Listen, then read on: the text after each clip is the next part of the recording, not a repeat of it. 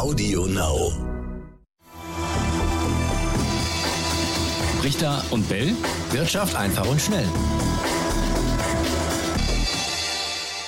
Und damit ein warmes Willkommen zu einer neuen Folge Brichter und Bell Wirtschaft einfach und schnell. Raimund, sei herzlich gegrüßt. Ja, Etienne, sei herzlich gegrüßt aus dem Studio gegenüber. Wir sitzen heute dicht beieinander, aber nicht im selben Raum und warm, tatsächlich das Stichwort.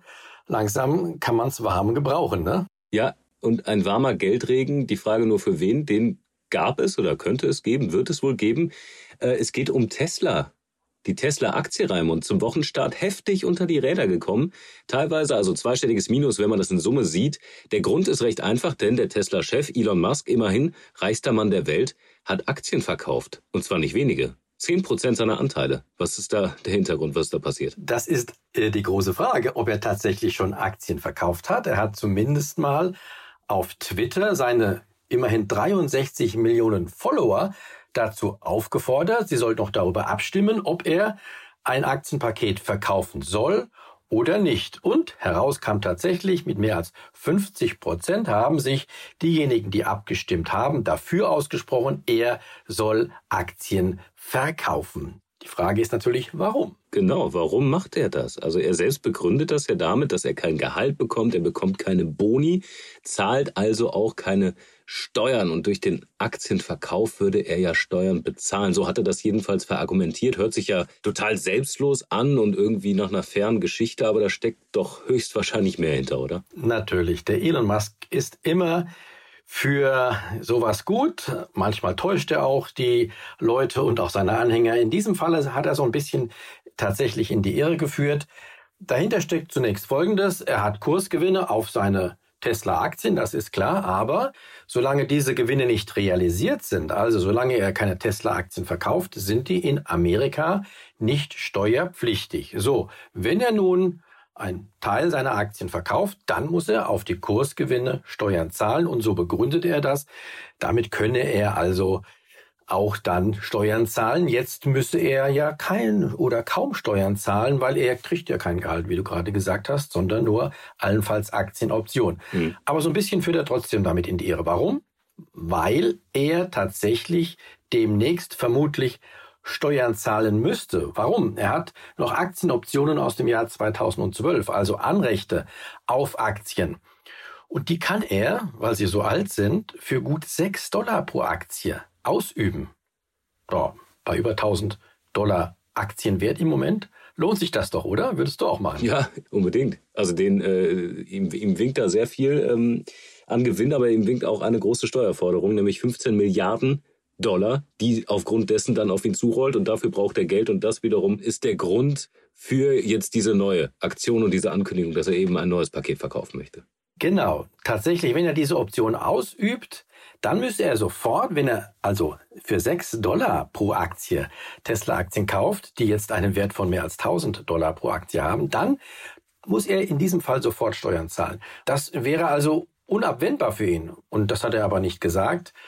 Somit äh, diese Steuerschuld, die wäre ohnehin auf ihn zugekommen, hat er es ein bisschen schön verpackt und noch ein Twitter-Event daraus gemacht. Typisch Elon Musk eben. Ja, aber das Ganze hat natürlich einen äh, Hintergrund, denn es gibt ja in den USA die Forderung von Demokraten, dass man doch die Superreichen Dollar besteuern sollte, ähm, beziehungsweise das überhaupt mal in Angriff nehmen sollte. Der Plan, der ist zwar schon wieder so ein bisschen kassiert worden äh, von dem Demokraten, der das Ganze ähm, angestoßen hatte, aber trotz alledem es war der Demokrat äh, Ron Wyden, der das äh, ins Rennen gebracht hat. Aber trotz alledem gibt es ja diese Debatte, diese Diskussion in den USA. Wie ist da der Stand? Wie viel müssen Elon Musk und Co. zahlen? Also tatsächlich, wir haben es ja gerade angesprochen, muss man auf unrealisierte Kursgewinne in den USA keine Steuern zahlen, erst dann, wenn sie realisiert sind.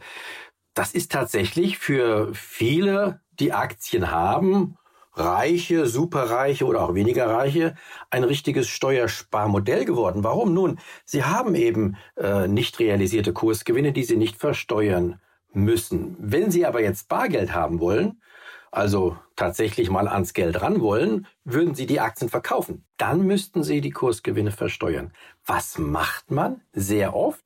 Man nimmt einen Kredit auf und hinterlegt die Aktien, die man hat, als Sicherheit, als Pfand also. Damit realisiert man die Gewinne nicht, sondern hat ja quasi nur einen Kredit und muss darauf keine Steuern zahlen. Das ist tatsächlich, so hört man zumindest in den USA, gang und gäbe. Die Strategie hat auch einen Namen, die heißt Buy, Borrow, Die. Also kaufe, beleihe und sterbe. Das ist tatsächlich ein Steuersparmodell. Dem will man nun offenbar einen Riegel vorschieben, indem man auch unrealisierte Gewinne versteuert. Aber du hast ja gerade gesagt, ähm, dieses Vorhaben ist tatsächlich schon wieder in die Bredouille geraten. Es gibt da Gegnerschaften. Ähm, was man aber sagen kann, ist auf jeden Fall, dass die Wertpapierkredite, und das untermauert eigentlich das, was ich gesagt habe, dass die Wertpapierkredite in den USA gerade auf Rekordniveau sind, das sieht man und kann man in den an, äh, einschlägigen Statistiken nachvollziehen. Tatsächlich ist es also so, dass besonders viele Aktien in den USA zurzeit beliehen sind. Man kann sagen, das ist durchaus normal für steigende Aktienmärkte. Dahinter verbirgt sich aber auch durchaus die Gefahr, was nämlich, wenn die Kurse mal fallen und die Sicherheiten, die ja äh, bei diesen Krediten hinterlegt sind, wenn die dann weniger wert werden, dass es dann zu Zwangsverkäufen kommen kann, was dann eine Abwärtsspirale, wenn sie erstmal in Gang kommt, verstärken würde. Mhm. Okay, soweit ist es noch nicht. Ich sage nur, eine solche Gefahr sollte man durchaus im Hinterkopf behalten dieses Szenario hatten wir ja mit äh, dem Corona-Crash. Da gab es doch sicherlich auch viele, die über Kredite dann Aktien gekauft haben. War das da ein Thema? Ähm, ja, da gab es äh, kurzfristig auch dieses, äh, dieses äh, äh, Verkaufen, dieses Zwangsverkaufen. Aber das ist ja dann schnell wieder ähm, im Sande verlaufen, weil eben die Kurse so rasch wieder gestiegen sind. Auch durch die Notenbanken, die ja dann die Liquidität in die Märkte gedrückt haben, sodass äh, diese Gefahr relativ rasch ähm, gebannt wurde. Vielleicht noch ein Wort zur Tesla-Aktie. Du hast gesagt, die Aktie ist gefallen aufgrund dieser Berichte über den möglichen Verkauf. Wir wissen noch gar nicht, ob Elon Musk verkauft hat. Aber man muss auch Folgendes sagen.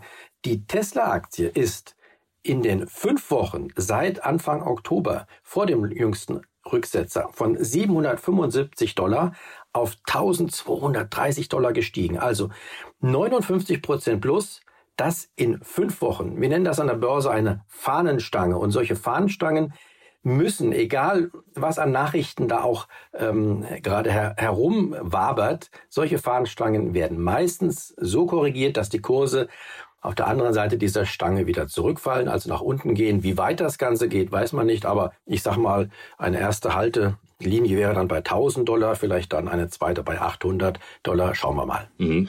Ja, die Fahnenstangen, die haben wir bei äh, der Tesla-Aktie tatsächlich schon häufiger erlebt. Also genau. es gibt, glaube ich, wenige äh, Papiere, die so stark nach oben gehen und dann immer wieder einbrechen. Aber gut, auf lange Sicht, äh, und das hat ja die letzten Jahre gezeigt, Ramon, geht es da immer weiter nach oben. Auch aufgrund der Erfolgsmeldung ähm, hat man ihm ja auch nicht zugetraut, dem Elon Musk, dass er da doch jetzt mal gute Zahlen präsentieren kann. Also ein bisschen hat er dann den Kritikern äh, die Zunge rausgestreckt über die letzten Monate, oder? Ja, über die letzten Jahre kann man sagen. Also das ist ja jetzt inzwischen eines der wertvollsten Unternehmen der Welt. Mhm. Über eine Billion Dollar wert.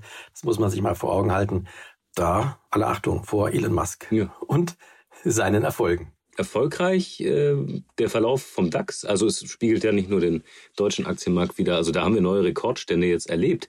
Jahresendrallye geistert rum. Vielleicht noch einen kurzen Satz dazu. Wir haben noch eine Minute. Was ist denn da zu erwarten? Äh, geht die Rekordjagd weiter? Wir haben ja schon mal über das DAX-Ende äh, geredet, in Aussicht am Jahresende. Kommen wir da wieder hin, Raimund? Ja, also die beste Börsenzeit des Jahres, die hat ja gerade erst begonnen, Anfang November. Die Monate November bis April gelten als saisonal beste Börsenzeit. Und wenn man das zugrunde legt, dann müsste der DAX auf jeden Fall bis zum Jahresende, auch wenn es zwischenzeitlich Schwankungen gibt, auf jeden Fall neue Rekorde erzielen. Ich bin gespannt und dann vor allen Dingen aufs nächste Jahr. Das werden wir dann zum Jahreswechsel in unserem Jahresausblick besprechen, denke ich, oder? Absolut. Bis dahin haben wir noch ein paar Wochen, noch ein paar Folgen, vielleicht ja auch mit eurer Unterstützung. Wir haben eine E-Mail-Adresse brichter und ntv.de und da könnt ihr jederzeit gerne Themenvorschläge schreiben, aber auch, wenn ihr irgendwas an Fragen habt oder Kritik. Wir freuen uns auf eure Nachrichten. So ist es. Prima. Meldet euch. Bis dann. Ciao, ciao. Ciao, ciao. Brichter und Bell. Wirtschaft einfach und schnell.